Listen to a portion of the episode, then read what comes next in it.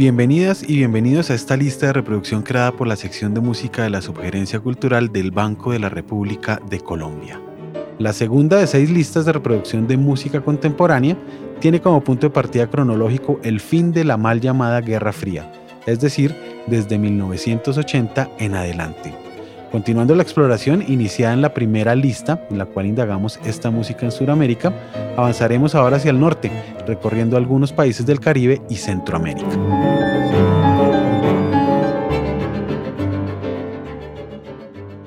En esta búsqueda nos encontramos con algunos retos que vale la pena compartir con el escucha.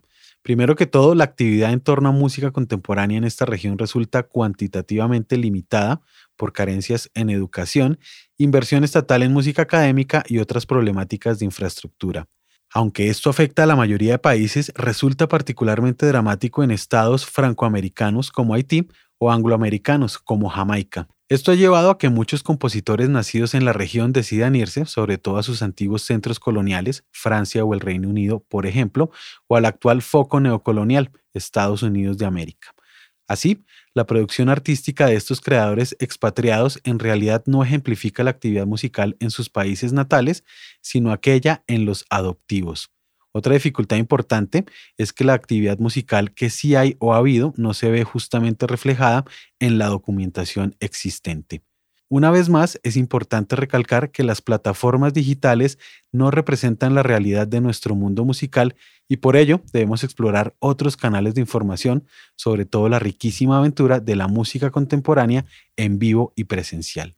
Con todo esto en mente, nuestra revisión de algunos países hispanoamericanos del Caribe y América Central comenzará con una zona que ha gozado de una riquísima actividad en música académica desde el siglo XVI, aquella de la actual Guatemala. Allí encontramos el deslumbrante trabajo de Joaquín Orellana, compositor del que no se tiene certeza de su año de nacimiento.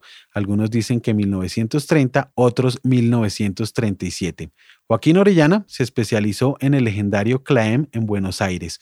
De él aparece en este recuento la emblemática pieza Ramajes de una marimba imaginaria para marimba recitante, instrumentos especiales y cinta. Vale la pena comentar que en el contexto guatemalteco, hablar acerca de marimba de concierto se refiere a una agrupación que suele combinar dos tipos diferentes de marimba con varios ejecutantes por instrumento, con trabajo, percusión y eventualmente algunos instrumentos melódicos. Colaboradores y continuadores de la labor de Orellana encontramos el trabajo de los hermanos Igor y David de Gandarias. Nacido en 1951, este último ha explorado la relación música-sociedad de diversas maneras, a veces desde una escucha ambiental y en otras ocasiones desde la contemplación de la sonósfera cultural.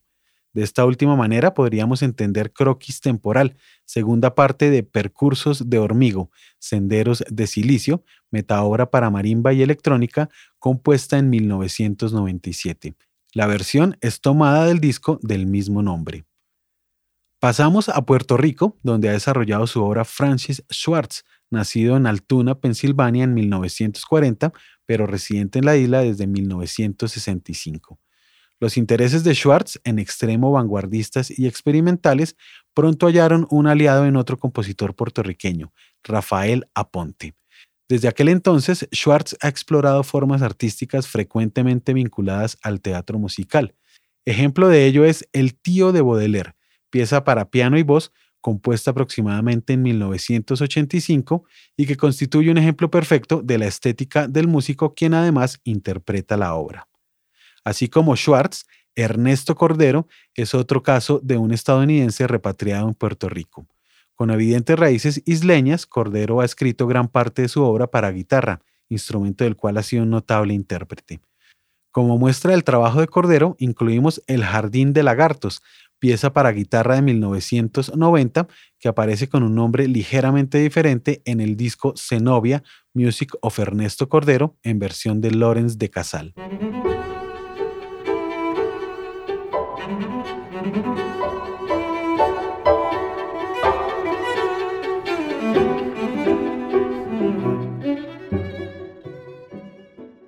Entramos hacia el siglo XXI por vía de Costa Rica, donde nació en 1972 Otto Castro, inquieto investigador de la música en toda América Central y gestor cultural.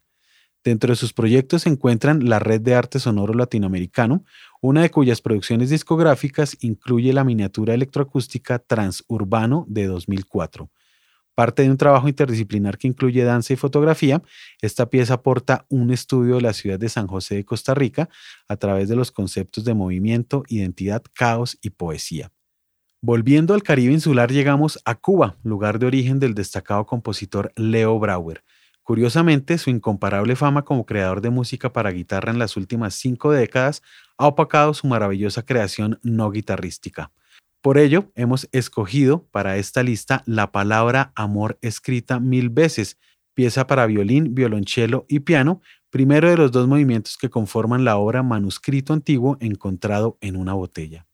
Pese al enrarecido clima político, la actividad musical sigue siendo muy intensa en Cuba, gracias a festivales, encuentros y programación regular apoyadas por el gobierno. Dentro de los compositores que no abandonaron la isla se encuentra Juan Piñera, nacido en 1949. De él apreciaremos su trío cervantino de 2008, interpretado por el ensamble cubano Trío Concertante. Difícil rastrear en las plataformas digitales la producción sonora proveniente de un país como El Salvador, sin embargo, hallamos uno de esos casos que hacen el viaje transatlántico para completar su formación profesional, pero regresan para ser parte en la construcción y desarrollo de una escena musical local. Es el caso de Francisco Huguet, compositor nacido en 1976, de quien tenemos en esta lista su miniatura para computador titulada The Corners of Dissection de 2010. Breve pero intensa, la pieza se despliega en deliciosas transformaciones de un denso sonido complejo que apenas nos deja despierto el apetito.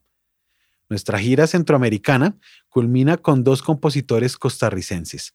Por un lado, Eddie Mora, nacido en 1965, se ha desempeñado ampliamente no solo como compositor, sino también como director y violinista.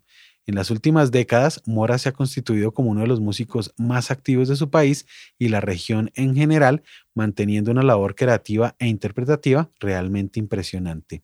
De su prolífica obra incluimos Plegaria para cuarteto de cuerdas solistas, orquesta de cuerdas y percusión. Finalmente, del trabajo del compositor y guitarrista Alejandro Cardona, apreciaremos Rec Rap Selim y otros brebajes de 2017, pieza para trompeta, cuatro percusionistas y orquesta de cuerdas. En ella, Cardona se remite al jazz estadounidense, especialmente al saxofonista Charlie Parker y al trompetista Miles Davis, cuyos nombres de pila y apellido, de hecho, aparecen enrevesados en el título. La grabación existente es de la versión original de la pieza con el español Rubén Simeo en trompeta y una vez más la Orquesta Sinfónica de Heredia dirigida por el incansable Eddie Mora.